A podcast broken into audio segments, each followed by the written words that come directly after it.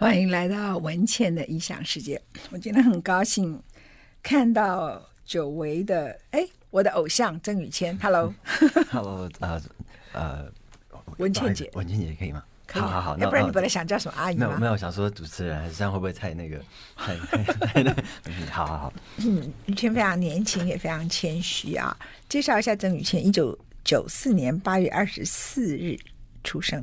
所以你是处女座，是，刚刚过 birthday，right？对，刚刚满二十六岁，Happy birthday，OK？、Okay. 呃，你五岁开始学琴，那在二零一六年的时候，二零一六年你差不多是二十二岁哈，毕业于 Curtis 哈，Curtis 是台湾现在很多人，要不然去 Julia，要不然就是 Curtis 是是。比较重要的是你参加比赛的所有的过程，当然对很多人来讲，最记得是你最后的荣耀，就那一年，嗯、全世界大家最重要的。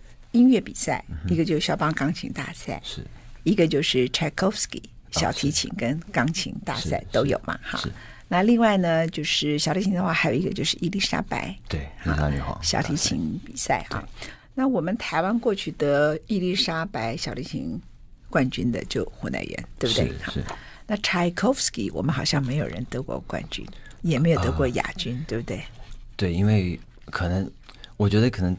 因为毕竟他在俄国，然后他们其实历届的冠军有蛮大的比例都是都是可能俄国或者是前苏联的那些的的国家的，的，他们也重点栽培了。其实我要我后来有听别人说，可是我自己后来注意到这个国家，像他们的国家里头，我认识有一些人，他们其实根本没有得大奖，嗯，就是在那个国家里头被认为是值得栽培的优秀选手。光这样哦，这个国家可能就会像奇美一样给你一台小提琴。哦哦。然后保险费是国家文化部付钱，他是这样重点栽培很多他的音乐家，所以在这个情况里头，那个国家或是前苏联那个团队里头出来的人就特别强，因为他是一个国家的重点栽培，就跟跳芭蕾舞一样嘛哈。那在 Tchaikovsky 比赛里头，台湾曾经排的最前面的第一个是你，你那一年是冠军从缺，你得了第二名。然后另外就是某一年，当陈玉香只有二十岁。也就是 thirty years ago，哈，三十年前的时候，他进入了柴可夫斯基大赛的决赛。那你们在柴可夫斯基大赛，他是钢琴，你是小提琴，你们是要从初赛开始，然后第一轮就是取得参赛资格，是，然后结果被淘汰，或是留下来，是，当时就是啊一翻两瞪眼哈。那第一轮的时候参赛资格比较容易，到了复赛就难了哈。那往往到了复赛的时候，台湾的选手只剩一个或就没有了。然后结果到了决赛就更没有了，这样啊？那你是第一个进入到决赛，然后陈这个陈玉香就是另外一个钢琴界的。我后来查了肖邦钢琴比赛，肖邦钢琴比赛，我们唯一一个进入决赛的叫陈宽宏，他跟我同年呢，我今年六十二岁。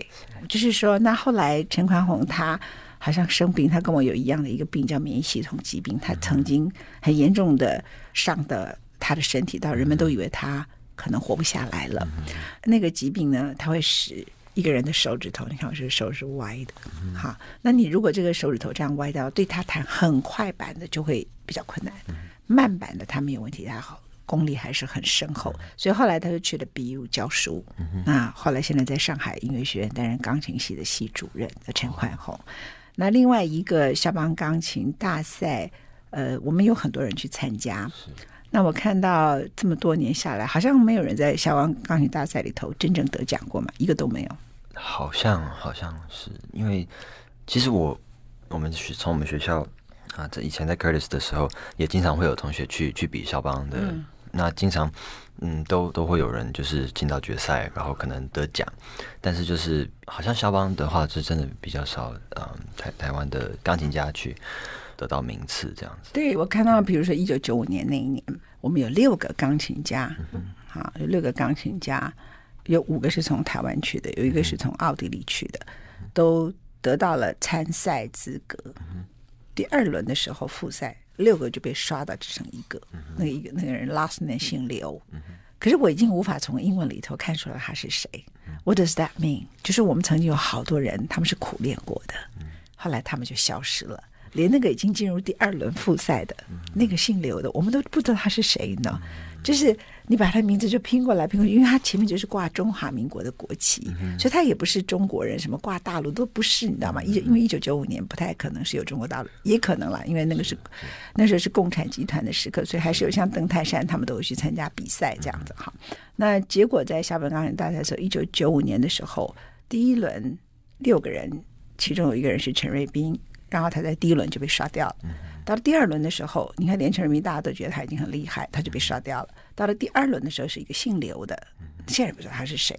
到了决赛的时候就没有了，就一个人。台湾从来没有任何一个人在夏邦大赛里头得过奖，所以当你在柴可夫斯基大赛里头得到第二名的时候，我觉得那个时候台湾人就很骄傲。可是台湾人在骄傲的时刻，却没有注意到曾宇谦。另外一个令人最骄傲跟孤独的几个故事。第一个，上次陈玉香在我们的节目就坐在你的位置讲，她二十岁，一个小女孩从纽约飞去，提两个皮箱，在莫斯科待了一个月。那那个月里头呢，就哇，初赛也过了，复赛也过了，到了决赛，我说你会不会没有名次很伤心？啊，没有啊，乐歪了啊，因为我可以进入决赛，我已经很高兴，我才二十岁。然后接着他就讲说。当时他注意到的不是他个人，是他注意到其他的十二个选手，他是十二之一嘛？其他十一个选手都是一个人后面站三十个人，因为那个国家的文化部出来，国家的力量让他们的父母亲可以有钱来，其实是很穷苦的国家，国家也会出钱让他的父母 coach，就是他的老师也到，然后后面都是媒体，文化部的官员，主要是媒体全带着，所以人家是一个人后面站三十个人支持他。他那个年代就是他一个女孩拿两个皮箱，你当年是不是也是一个人？我对我那我那那年啊，那年也是自自自己过去。不过其实我我爸爸那时候还有说，哎，需不我需不需要有人陪我去啊？然后什么？然后我那时候其实就是觉得说，我我自己一个人其实我反而还比较不会紧张。如果我爸爸陪我去的话。他可能会表现的比我更紧张，那反而我会，我会，我会对。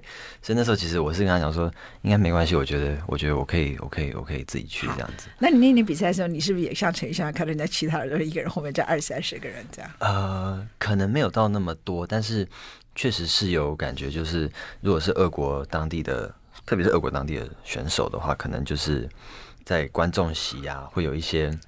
可能他们的加油 加油团或什么之类的这样，但其实那时候，呃，我到决赛的时候，嗯、那个时候教员普他有他有跟跟一些一些爱爱乐的这个人，他们有到决赛去去看我，他自己自掏腰包跑去加帮你加油，对对对，他他对他们他们有去，然后我那个时候拉完，其实我我那时候是，你知道在台上很累的时候，你是完全感觉不到的，是到了隔天，就是那种，甚至跟早上起来才发现说，原来哦，就是。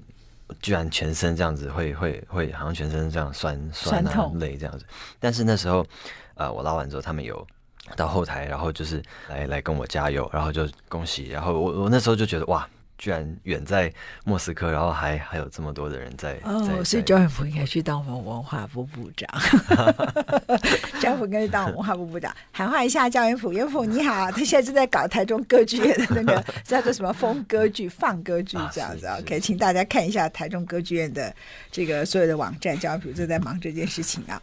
那你你这一次呢？很快，我先帮你说一下，你是这个礼拜六是不是？好，就就一个跟 NSO 的国家交响乐团跟你的。合作是，那 NSO 其实就是呃，我们全名叫 National Symphony Orchestra 哈。嗯、那通常 NSO 代表的是国家，是在台湾也很诡异，就是说台湾的 NSO 呢，在台湾当然会找台湾的音乐家合作，这个还有的时候是会有。嗯、可是其他的国家交响乐团只要出国，一定是带自己的音乐家，因为我们台湾的音乐家要出去已经很困难了。遑论国家交响乐团，哈，那一定是带自己的。可是我们过去有的时候 NSO 的传统出去还要去跟当地的钢琴家合作，嗯、当地的小提琴家合作。我觉得这个是整个文化政策里头的错误，这样子。所以我觉得焦元溥赶快去做文化部部长，这样子 OK 哈。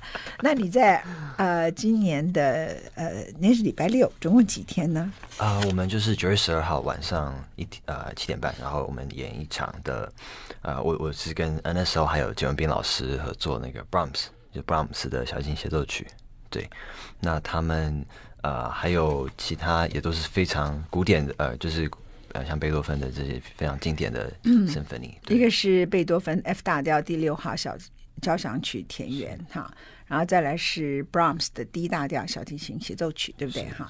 再来就是华格纳《唐怀瑟》的序曲啊。是。那我觉得关于你得奖以后的有一个故事，是我很想再访问你。除了你那一次得奖，大家都很注意到，其实你之前失败过，对不对？也是 Tchaikovsky 里头。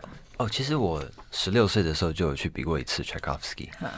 那那一次其实真的并没有去觉得说哦要去得奖或什么，但是就是觉得有有那样的经验，我是觉得蛮难得的。因为啊、呃，你在准备一个大赛的时候，它的曲目量是非常的多，所以你需要花可能三个月或者更久的时间去去准备那些曲子。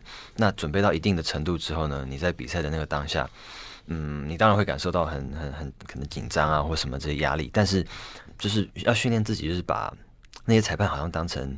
一般的听众，然后你就是在上面表演这样子。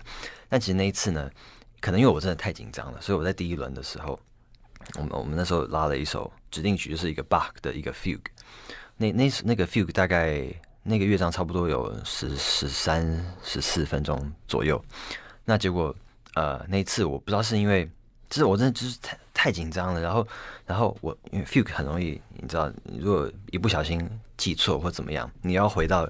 前面的地方，那你要再再拉一次，所以我那时候忘谱，结果我跳到前面的地方又拉了一次之后呢，到后来又到那个点之后，还是想不起来到底是什么，后面那是什么音，所以我后来又又再跳回去一次，结果搞到搞到后来十五十三四分钟的那个乐章，我到后来大概拉了。差不多半小时，我就在台上不断的这样子，这样鬼打墙这样子，不断的自己在那边绕圈圈。How can you sustain？没有昏倒哈？那时候我我在台上就是要故作镇定嘛，就是好像要让大家感觉不到说，哎、欸，哦，这这这这个曲就是应该是要这样子。结果到后来真的是有点，但真的有点装不下去。但是然后我那时候脑子就是在觉得很混乱，就到底到底是什么？为什么我想不起来那个音？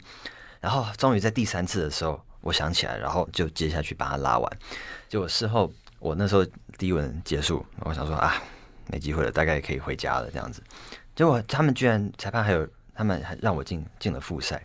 就我我到后来其实是那次比赛总共有四个 round，就是我我还进到了第三个，就是等于我复赛也也也也过了。我然后我是到 Mozart 的那个协奏曲的那个那个 round 才才才没有，等于是那次我没有进到决赛了。嗯。但事后我在有有机会见到那些裁判，然后跟他们聊聊起这件事的时候，他们那时候就说，其实他们我第一次忘谱，就是第一次拉错的时候，他们其实没有感觉什么奇怪，他们是到后来才发现，哎，好像好像他好像他好像拉错了，好，然后结果他们就是在想说，哎，那他们就想看看看我我会怎么办？好，假设我当时就是停下来，或者是就从头拉或怎么样，那可能我真的就没有了，就就，但是他们后来。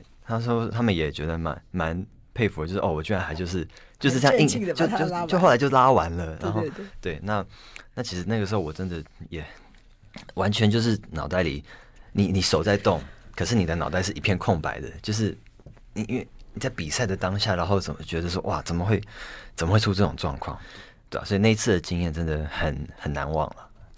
其实你十一岁的时候就在法国的曼纽因国际青少年小提琴比赛里头得到第三名，哈。然后两千零九年的时候在西班牙塞拉沙泰国际小提琴比赛里头得到了首奖，还有最佳演奏奖。二零一零年的时候在意大利的帕格尼尼小提琴大赛，这是很大的比赛哈，协奏曲最佳演奏奖。然后二零一二年也是小提琴界里头除了 Tchaikovsky 之外最重要的一个比赛是伊丽莎白女王大赛，你得了第五名。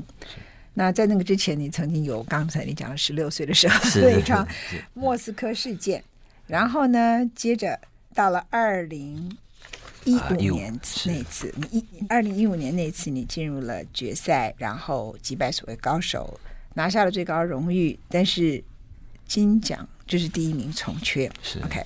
当然你一定很高兴，可是会不会有点觉得说，哎，金奖重缺这件事情是很伤心的事？你知道，其实那时候我们呃在领奖的时候呢，大家并不知道，大家就是六个人，我们六个人决 finalist 就排排站，嗯、然后他就一个一个名字叫嘛，那就是从最后面的名字开始开始叫。那我觉得算了，这样说，哎，好不不是第一个被叫到的，那那还还不错还不错。可是其实因为他们都讲二文，我也不知道他到底是到底是讲第几名，然后就是哎。第六个不是我，哎，第六个也不是我，哎，哎，那剩最后两个了。然后那时候还想说，好，那那如果如果不是他就是我，好，那那至少也有个第二名什么的。就他叫第二名的，呃，就是倒数第二个的时候，他就叫另外一个人的名字。然后我那时候想说，真的假的？然后然后我后面一起一起比赛的那些选手，就就是拍拍我的肩啊，就是在恭喜我这样子。然后那时候就很这样就很开心。然后其实我上去领奖的时候呢，完全没有注意到他讲了什么，对，完全没有注意到什么，因为你得了第一名。对，然后我想说，哇，真的真的。然后结果呢，我我你知道我是我是下了台之后呢，翻开我的奖状，哎，为什么我的奖牌是银色的？我到那个时候才才意会到说，哦。啊，他们第一名从缺这样子，那其实事后，那，他前面他们规定其实是是蛮严格的，就是裁判里面要有三分之二的裁判投给同一位选手第一名，那这样才会有第一名的产生。其实一九九五年我刚刚讲，就是台湾可能在校邦大赛里头进入参赛资格最多的六个人，最后剩一个人，一个姓刘的，现在不知道是谁。然后决赛里头、那一次第一名也从缺，所以从缺其实还蛮常见的。我后来发现。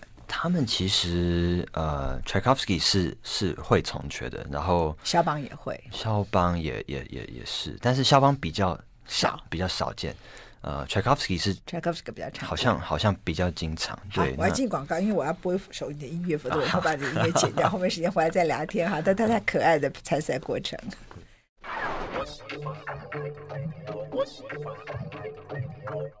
我们刚刚访问的是曾宇谦，他是台湾在小提琴界里头国际比赛里头得到最好名次，在柴可夫斯基二零一五年的时候得到第二名，然后他本来以为第一名打开来是银奖，所以人呢就从天堂又掉到了，那时候心情是什么状况？也其实没有，我还是很很高兴，只是啊觉得有一点点可惜啦。那其实我觉得是真的对一个音乐家来说，那个演奏的生涯其实是非常的。漫长的，那得到一个这样的奖，只是就是说，在你起步的时候，嗯，可以让你更快的被一些指挥啊或者经纪人这些看到，让你很快的有一些不错的演出机会。但你刚刚讲了一个很重要的起步，对，其实得到这个奖并不是你的终点，是你的起步。是，上次陈玉强在我们节目说，其实很多音乐家过了四十岁就撑不下去了。嗯，然后呢，这是你的起步，可以比较被看见。那你一天练琴多久？小提琴？嗯，我尽量三四个小时以上维持。对，对，然后你自己知道说，只是让你比较容易被看见，是一个起步。然后事实上，真正你要变成一个好的小提琴演奏家，可能要等到你三十几岁、四十几岁的时候才会更成熟，对不对？嗯，就是其实得奖之后，嗯，面面对到的。演出机会还有会见识到的东西是是完全不一样的，因为呃，你开始变成你再也不是只是哦在琴房里练琴练好上台演出，已经不是变得这么简单。所以你会不会压力更大？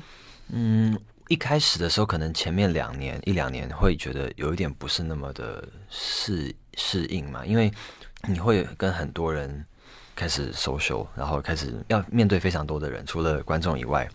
嗯，那然后你去也去学习怎么怎么跟你的经纪人啊，然后这些指挥，然后乐团的呃其他音乐家们去去去相处。然后其实呃你会遇到各种各样的人，很好玩的人也有，然后比较奇怪、比较古怪的人也有。然后呃我我觉得这这个部分也是一个音乐家在嗯在成长的过程当中蛮重要的一一个部分，就是你会。有机会跟各种各样的音乐家合作，然后从他们的身上或许学到一些东西。那有可能是音乐上面，有可能是待人处事方面的。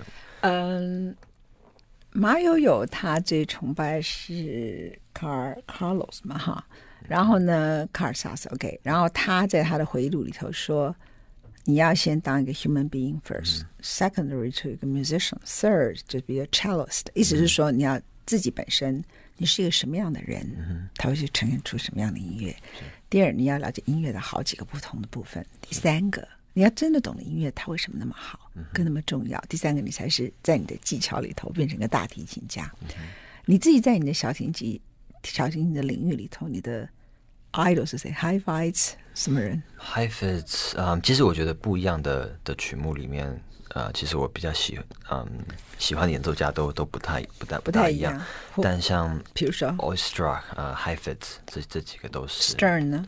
嗯，Stern 的话，其实我我自己的个人的觉得他是一个非常重要的的教育家，也是小提琴家。那他的这个历史的定位，我觉得他除了是一个非常伟大小提琴家以外，他提拔了非常多的呃新一辈的非常顶尖的小提琴家们。Isaac Perman，Isaac Perman，然后你觉得呢？Isaac Perman 呢？我觉得 Perman 在应该说。像像假设，如果以我自己的在听 CD 的这个感觉，如果 Heifetz 是假设他拉一些炫技曲，还有一些协奏曲的时候，是特别的那个，嗯，让我觉得有被震撼到的话，那 Isaac Perman 可能是在一些比较抒情，或者是他的抖音，他的他的我不知道他的那个音色是真的，嗯，我觉得很难被被模仿的，那非常温暖，然后迷人。的的那种那种那种特质，然后当然他的技巧也是非常非常的顶尖，但是就是我觉得他的令我最印象深刻的特质是他的这个这个温暖的这个音色的这个部分。嗯，那其实呃年轻一辈小提琴家有有非常多很厉害的，像像呃 Kavakos 啊 Vengerov 啊 Jannik Jensen 这些都是嗯现在在国际乐坛上非常顶尖的这个小提琴家们，所以。我到后来，当然以前小时候会觉得哦，Heifetz 就是 all the way，就是我就是什么都听 Heifetz。可是其实也并不是，有一些曲目，不同的人，不同的拉法，真的有不同的风格。对对，我们来听一下曾玉谦所拉的 Tartini 的曲子《魔鬼的战音》。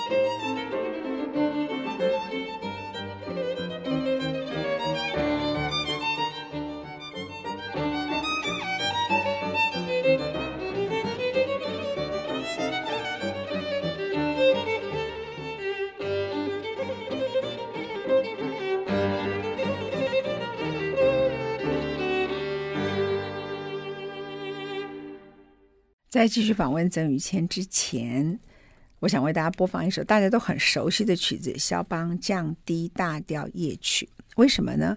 他列了很多歌单给我，有 Mozart 的降 B 大调小提琴奏鸣曲，这当然也很有名。他也列了 Rose of Summer、Tchaikovsky 的忆怀念之地，还有韦尼奥夫斯基的主题变奏曲。可是因为肖邦这首曲子大家特别熟，降低大调夜曲，那这种曲子最容易听出一个人的高低好坏，这样同理吗？对不对？哈，是越是 popular 的曲子，然后大家都听过的曲子，就更能听出说 What is the difference？就是那个 player player 那个小提琴的那个演奏者。他在诠释这首音乐里头，他的特质是什么？那我们来听一下。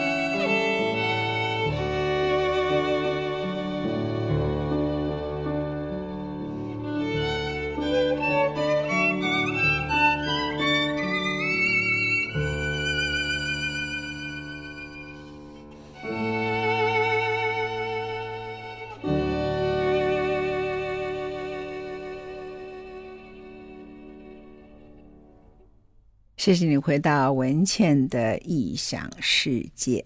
我们现场访问的是曾宇谦。刚刚大家听到的是他的肖邦降低大调夜曲。他说很多人听过他的专辑里头都说这首曲子是另外一个炫技曲之外，大家觉得他拉的最好的啊。曾宇谦，我们谈一下你的家庭。很多人以为说学音乐一定要家境很好，可是其实你的家庭为你牺牲很大。你的爸爸呢，原来在名传大学教书。你的妈妈其实就是一个国中老师，他们一点都不是富裕的家庭，所以他们就说一个人一定要家境非常非常好。其实 no，然后你的父亲呢，因为当时你去念 Curtis 的时候，你的父亲为了栽培你，而且 Curtis 也规定你在十六岁之前一定要父母亲陪同，是，他就辞去他的大学教授，是，通常会是妈妈辞去国中老师，哈，就你是你爸爸辞去名产的教授，就陪着你在纽约。啊，不对，在费城，Philadelphia，因为 Curtis OK，那你在费城那个地方读书，对，爸爸也陪着你，是，爸爸陪到你几岁？到我十八岁，就是那时候我们呃学校呃新建了那个学生的宿舍，那爸爸就觉得也觉得说，哎，十八岁了，他们觉得我可以自己在那边呃应该也要呃独立了，独独立一点，对，所以他那能后来就就就回来台湾这样。那爸爸后来回来做什么呢？他，这他后来没有再再再回到学校，但是，嗯，他，嗯，应该说，其实我也没有，嗯，这个这个我这个我想一下，没有关系，就像你刚才拉小提琴一样。你刚刚拉小提一样，你可以有个音忘了，然后重来一遍，然后最后站出来。其实父亲对你的牺牲是变得非常大。第一个，因为一般学校顶多 sabbatical leave 就是给你一年，对不对？然后再请假借掉就是两年，超过两年他就会失去教授资格，这样子。他其实，嗯，应该说他后来回来台湾之后，因为他以前在大学教的是那个资讯管理，哦，所以他会写一些电脑的那些程式 program，对对。呃，所以他后来回来台湾之后，就是也是在咨询界里头工作，对对对，对自己在写一些程式这样子。是，但其实我那时候就是要出国之前，然后那时候爸爸爸爸在决定要不要递他的辞呈的时候，然后我我那时候就跟爸爸讲说，哎，就不要叫他说不要去想那个退休金啊，那个我以后再 再再还给你这样子。那时候可能我才。也是十二十三岁，十三岁你就决定要赚钱回来给你养你爸妈。然后我爸那时候，当然我爸妈那时候可能也就是把我的话当当玩笑话这样。但但我我我是觉得说，我我希望可以就是继续朝这个部分去去完成这样，就是觉得父母亲为你的牺牲很大哈。呃，是，但是应该说家里的人，其实在我学琴的这个路上，嗯，可能不同的。的点，但是他们真的都是非常支持，而且付出非常的多。可是除了我自己是觉得，除了在啊、嗯，除了家人以外，就是还有我的老师，还有嗯很多位嗯曾经帮助过我，或者现在啊、嗯、也是现在在在 support 我的这些啊企业家们，就是就是真的都是非常的感感谢他们的的。你你的身上没有一丝一毫自以为自己是什么多了不起的。大师级的那种气质，你非常 humble，非常谦虚，你不会觉得骄傲。然后你其实刚刚在广告的时候有不好意思，就跟我们谈，我们谈到某几个人喜欢在得奖的记录上造假。你说在台湾，因为很多古典音乐家为了要生存，其实这个情况还蛮普遍的，这样子哈。可是也就是说，你也不生气，我我你也觉得就是这些人就是 they have to survive，and that's their way。And maybe it's cheating, but that's not my way。那就是你的态度，这样。我我觉得这个很有可能很大一部分要感谢我的父母亲吧。就是其实他们在我很小的时候，嗯，小时候大家都会那个一起表演的时候，可能十个小朋友，然后大家的简介都会自己写自己的那个 bio 嘛。那就是有人跟我父母亲说过，说，哎，为什么看我的简介好像觉得我好像拉得不太好这样子？就是光看简介这样。那因为从小到大，父母亲他们帮我写简介的时候，都是就是很什得什么奖就是写什么，就不会去特别去夸夸夸张或什么，或是故意润饰或是夸大这样，就都都都是就是照事实去去写。那当然有可能会有一些家长会在写这个部分的时候会稍微比较比较比较夸张一点点。那所以那时候我父亲就是觉得说，这个东西应该是大家应该要听到你的演奏之后。哎，感觉到你这个人的演奏是怎么样，或者是那那个才会是一个真的能够让你的 career 持续的东西，就是不是靠作假一个人的得奖记录，你可以写或什么，嗯、但是但是就像我刚刚说的，就是得奖或者什么，那是一个起步，嗯，最重要的是你每一场的演出跟你之后的这个 career 是怎么样的发展，那其实才是最重要的。所以我一直都觉得，要当一个演奏家、音乐家，或不管做什么事情都好，就是。你的本身的值是最重要，那当然其他附加的那些条件，或者是说有人帮你做这些宣传，那当然是一定会啊、呃、让你这个呃本身的这个东西更更加分。但是你觉得演奏的本质，以及那个演奏本质后面你的恋情，以及你对于人生跟很多事情的态度，是不是那么 purity pure？其实它会表现在音乐上哦。是，我觉得那我我也觉得那个才是最重要的部分。对，我们非常谢谢曾宇谦，然后大家也听到了一个可能对台湾来讲，现在全台湾在国际上音乐上最活跃、最出色的小提琴家。那胡乃元当然也很出色，可是因为他比较半退休了，这样子。没有没有没有没有，我觉得没有，我觉得我觉得其实像胡乃元老师，然后林朝阳老师，其实他们都是在我的。应该说，我学琴的路上，一直到现在都是有一个很大的 inspiration。OK，很大的。我一直说，因为他们没有在国际上一直在比赛了，或者不不是比赛，是演奏，他们演奏就没有那么多了哈。然后就说，非常谢谢你在我们我们的节目里头，也给很多年轻的人一个很好的鼓励，就说，even 你已经到一个位置，你觉得那只是一个起点，然后你觉得你还有很长的路要走，是那些很长的路对你来讲，才是真正断定你是一个好的。嗯。Violin placed 就是说一个好的 violin 的一个 violinist 的一个最主要的一个标准呐、啊。那不要把这种得不得奖可以当成鼓励，当成起点。那也不要以为造假就可以解决问题，对不对？是不是这样子？那你也谢谢你的父母亲从小给你的身教，这样好。非常谢谢郑月来我们的节目，感激不尽。谢谢，谢谢，谢谢。谢谢